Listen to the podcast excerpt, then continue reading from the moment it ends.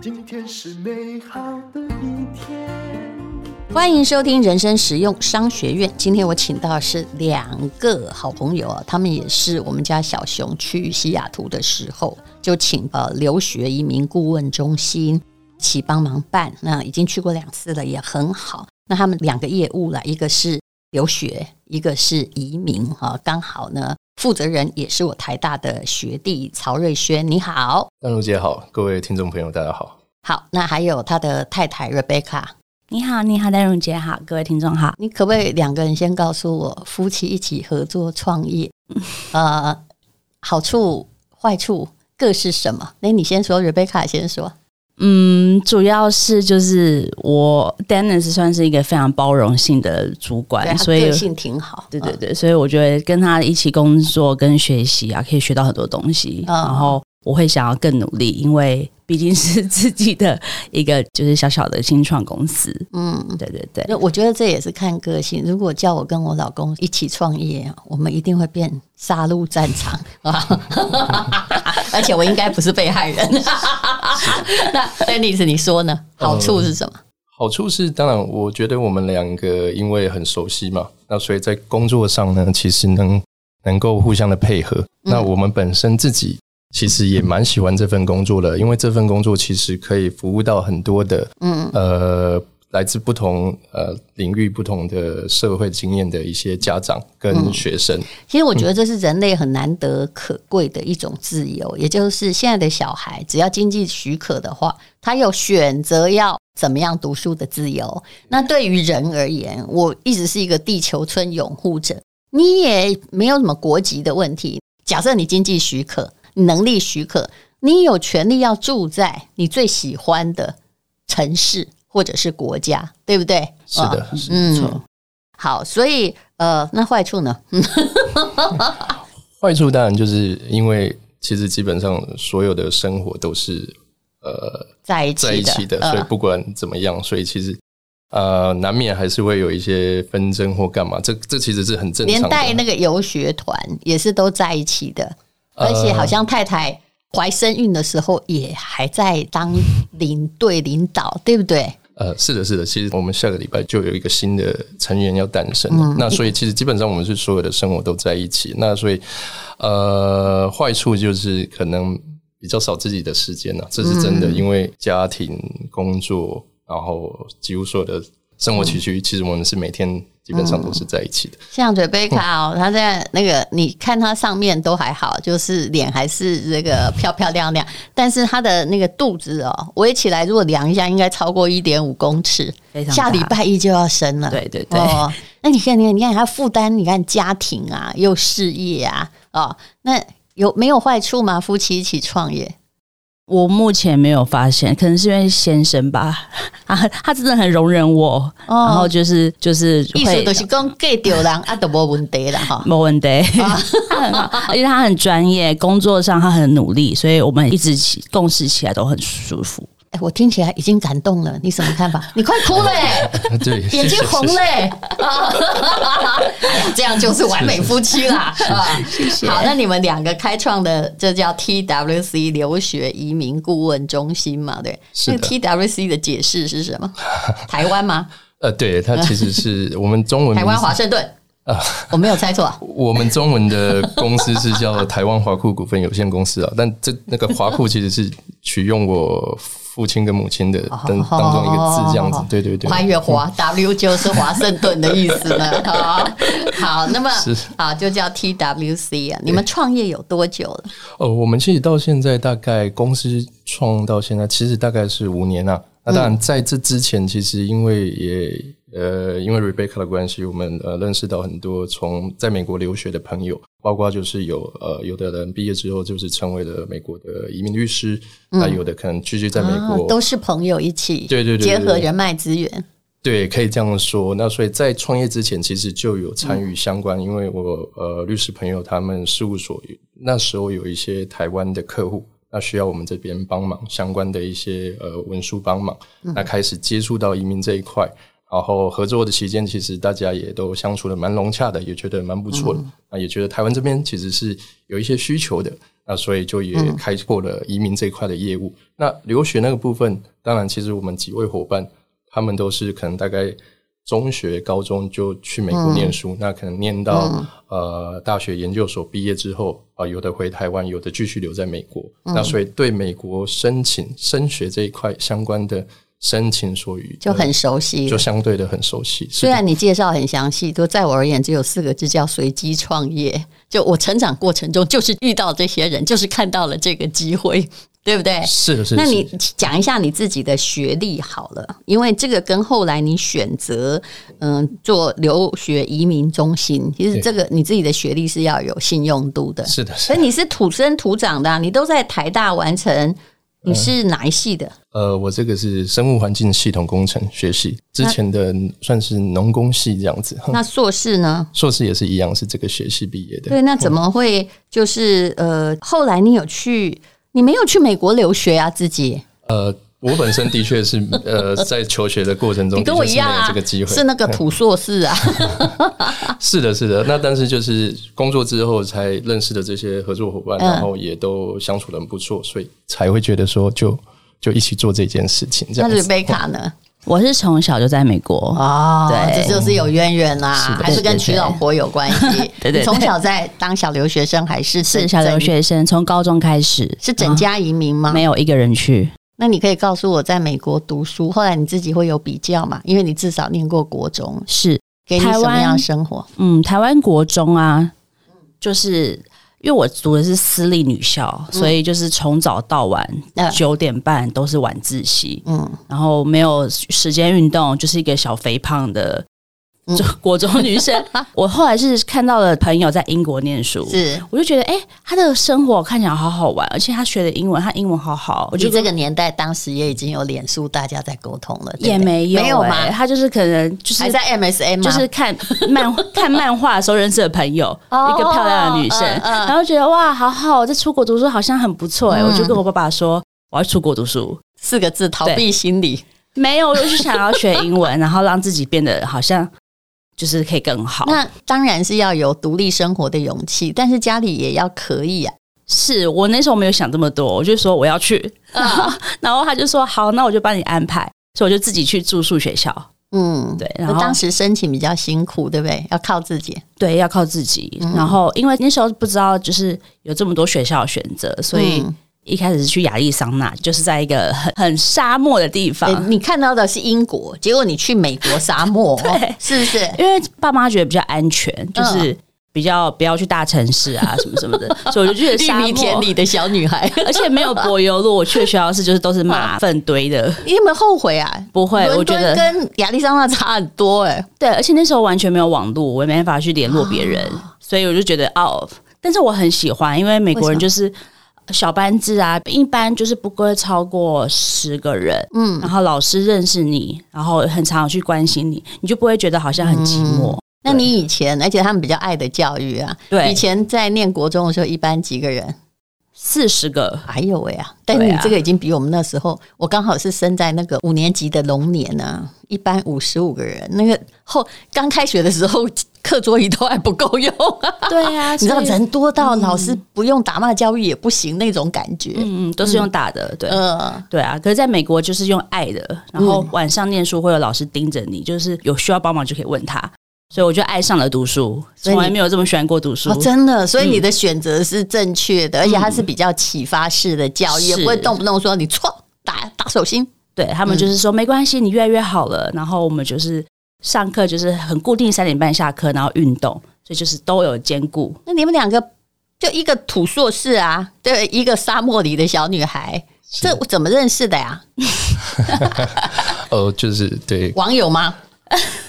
呃，也也有透过网络帮忙，不是？那刚开始怎么认识？不能讲嘛？嗯，呃，朋友介绍，朋友介绍，互相看对眼这样子。嗯，但后来刚好就是运用你们两个的特长，一个在台湾书读的很好嘛，嗯，这样才有留学的这个基本的说服力嘛。一个是从小当小留学生，也有移民的说服力这样子。是。不过现在是你负责留学，是，然后曹瑞轩 Dennis 负责移民，是是的。是，刚好又反过来了。是是是是。好，现在离这个要游学是有点远啊，因为应该就是寒假该出去的也已经都已经报名了嘛，对不对？游学团是呃一年就是两次，但应该不是主要业务。应该主要是留学的申请是吗？是没有错，没有错。嗯、我们基本上一年会送带朋友小朋友出去的话，就是暑假的时候。嗯、那平日的时候就是申请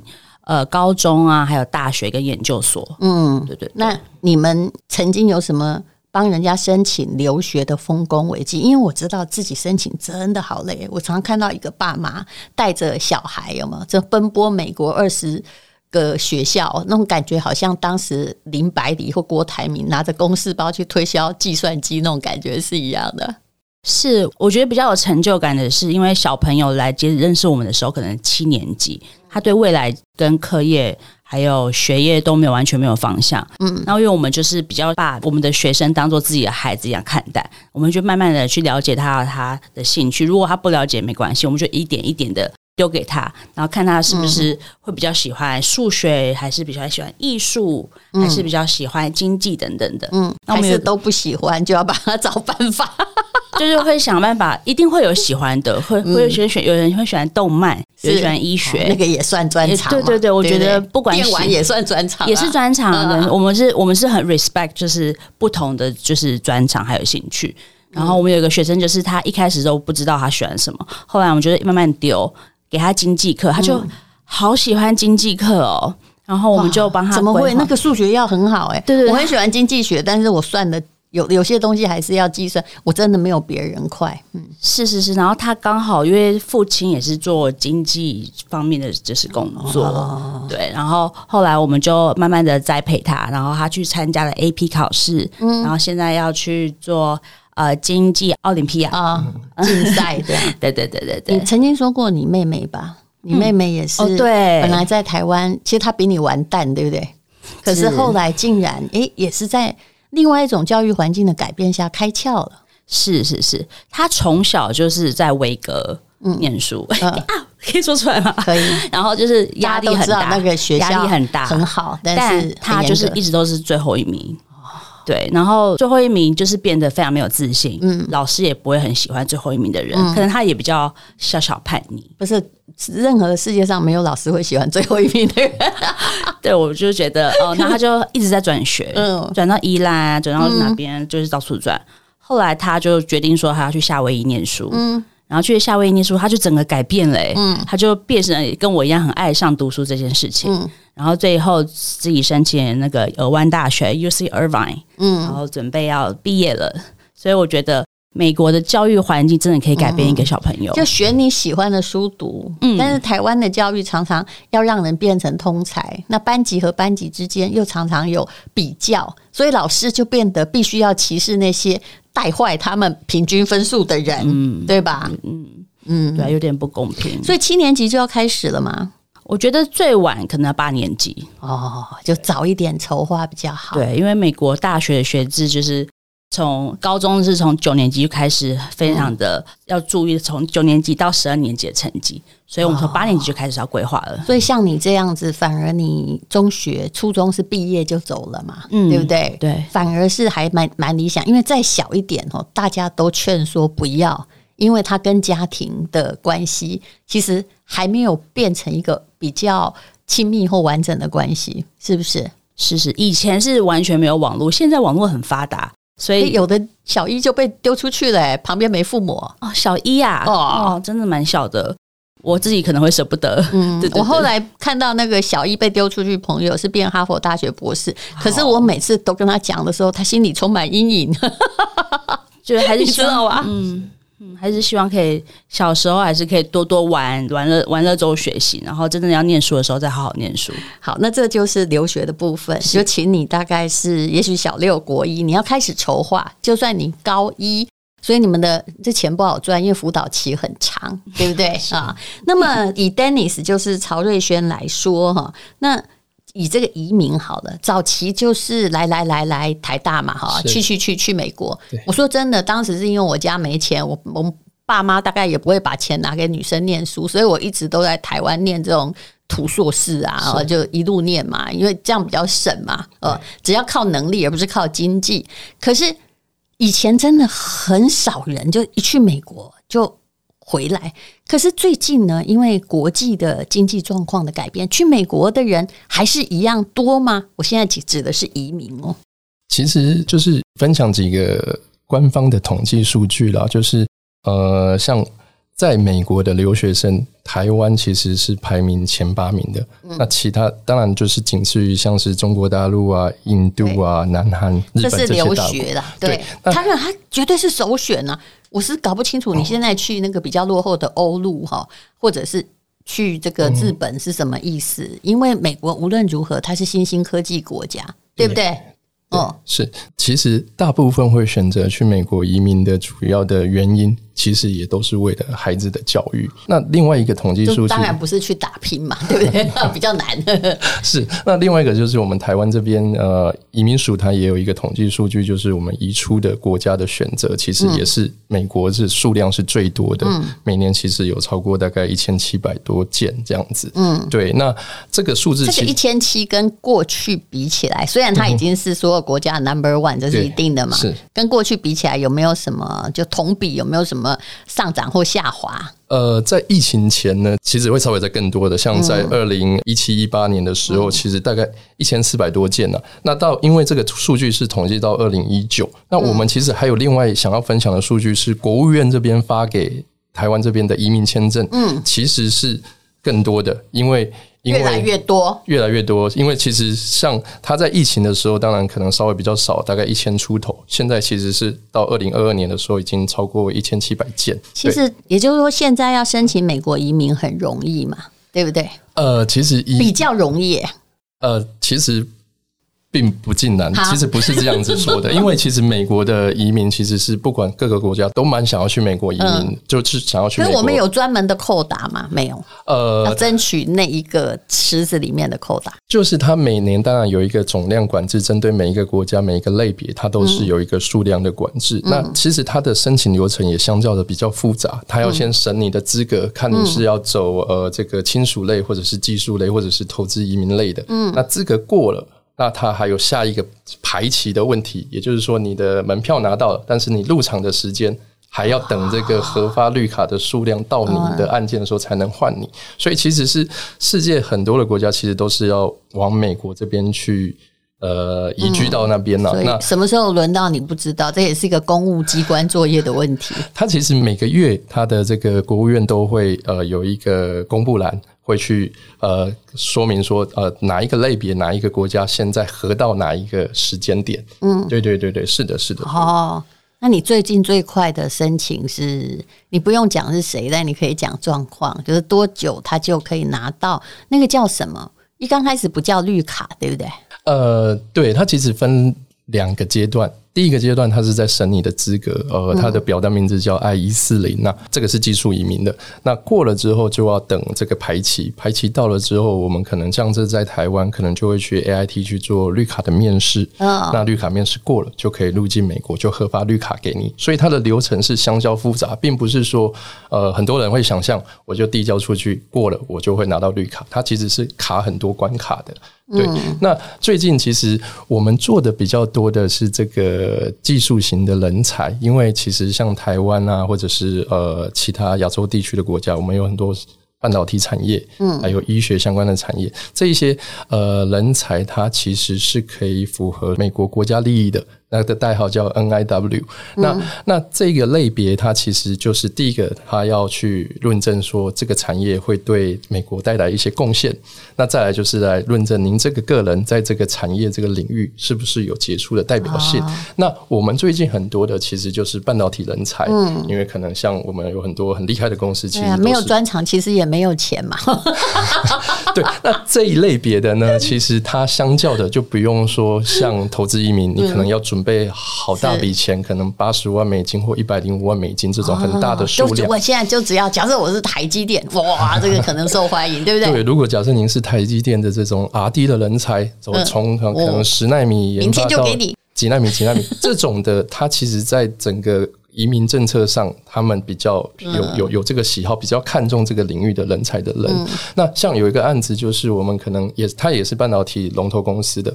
那我们其实准备完资料，在大概八月的时候递交出去。其实他一个礼拜之后就有消息下来说，他这个案件过了。那、哦嗯、只是说过了，并不代表他就马上拿到绿卡，他是还要再等一下那个签证的排期。那你做过最快是多久？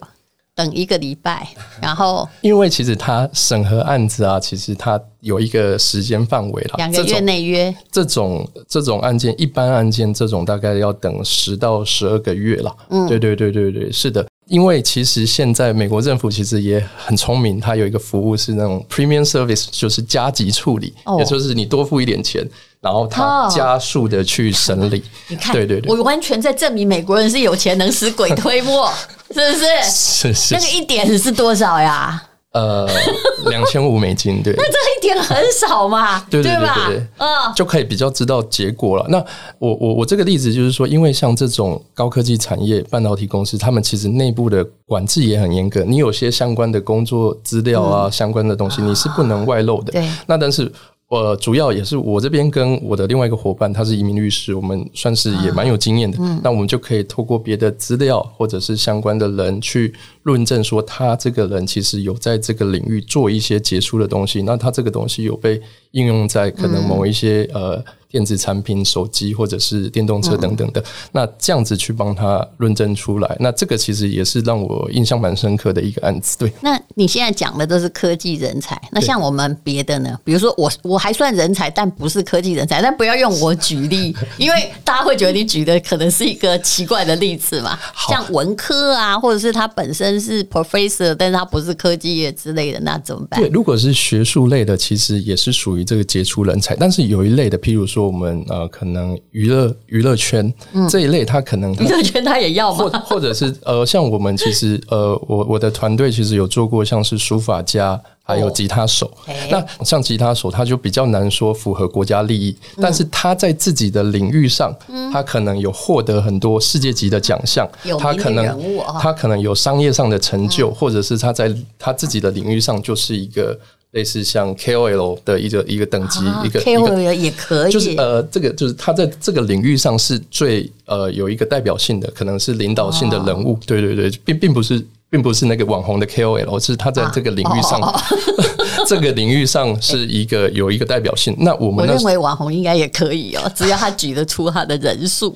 是，所以所以美国移民局在这种杰出人才上，它其实是有十个标准呐、啊。哦，那其实你只要符合三个标准以上，嗯，它其实基本上就有很大的几率是可以批准的。嗯、对，那这些如果是往这个途径的话，他就不需要举例说我有多少钱的存款，因为其实。大家对美国的签证都留有，虽然现在免签，都留有严苛的印象。我记得好像我二十一二岁第一次去美国的时候，还要拿银行存款证明，当然是借的啊，就是大学生哪有钱呐、啊，对不对？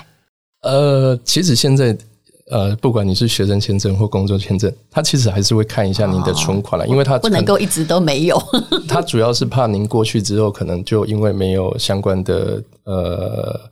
呃，资金背景，然后可能留在那边领社会福利。对对对对对。嗯、那那其实我刚刚讲这个技术移民的好处，的确有的人会担心，譬如像投资移民，投资移民这边，美国其实也。相对的审核比较严格，它除了你要证明你有赚够这些钱以外，它其实会看您这个资金的流向怎么走。这其实是相较于其他国家，它审核比较严格的地方。哎，你给我一个那个台湾官方移民署的统计数据，我不太看得懂哎。比如说二零一九年来说哈，台湾移出的国家统计，第一名是美国，我觉得我没有异议，有一千四百多人，对不对？再来是加拿大，我也没有异议，因为很多人就觉得加拿大华人也多，嗯、对，然后税没有美国的严苛。比较好生活，对不对？好，那第三名是非洲国家，台湾人移到非洲国家不我不会吧？对，这个也很有趣啦。但是我们这边研判的原因，主要是我们台湾这边其实有很多国际学校，嗯，那或者是有很多私立学校，它有国际部，他们现在好像都会要求，呃，可能你要拿南非的，你可能要有第二国的的护照，你才来能来就读。所以，嗯、对，这也是跟公司开在贝里斯是一样的，对不对？它是一个证明哦。对，这个是蛮有趣的。但是去美国基本上是。大家是真正想要去，而且美国还是有移民间嘛，对吧？呃，这个移民间的定义其实呃很广泛。嗯，那所谓的移民间，通常我们是会把它认定就是在于说是呃，你取得绿卡之后，如果你想要入籍成美国公民，嗯，那它就是有要求，呃，你绿卡持有五年。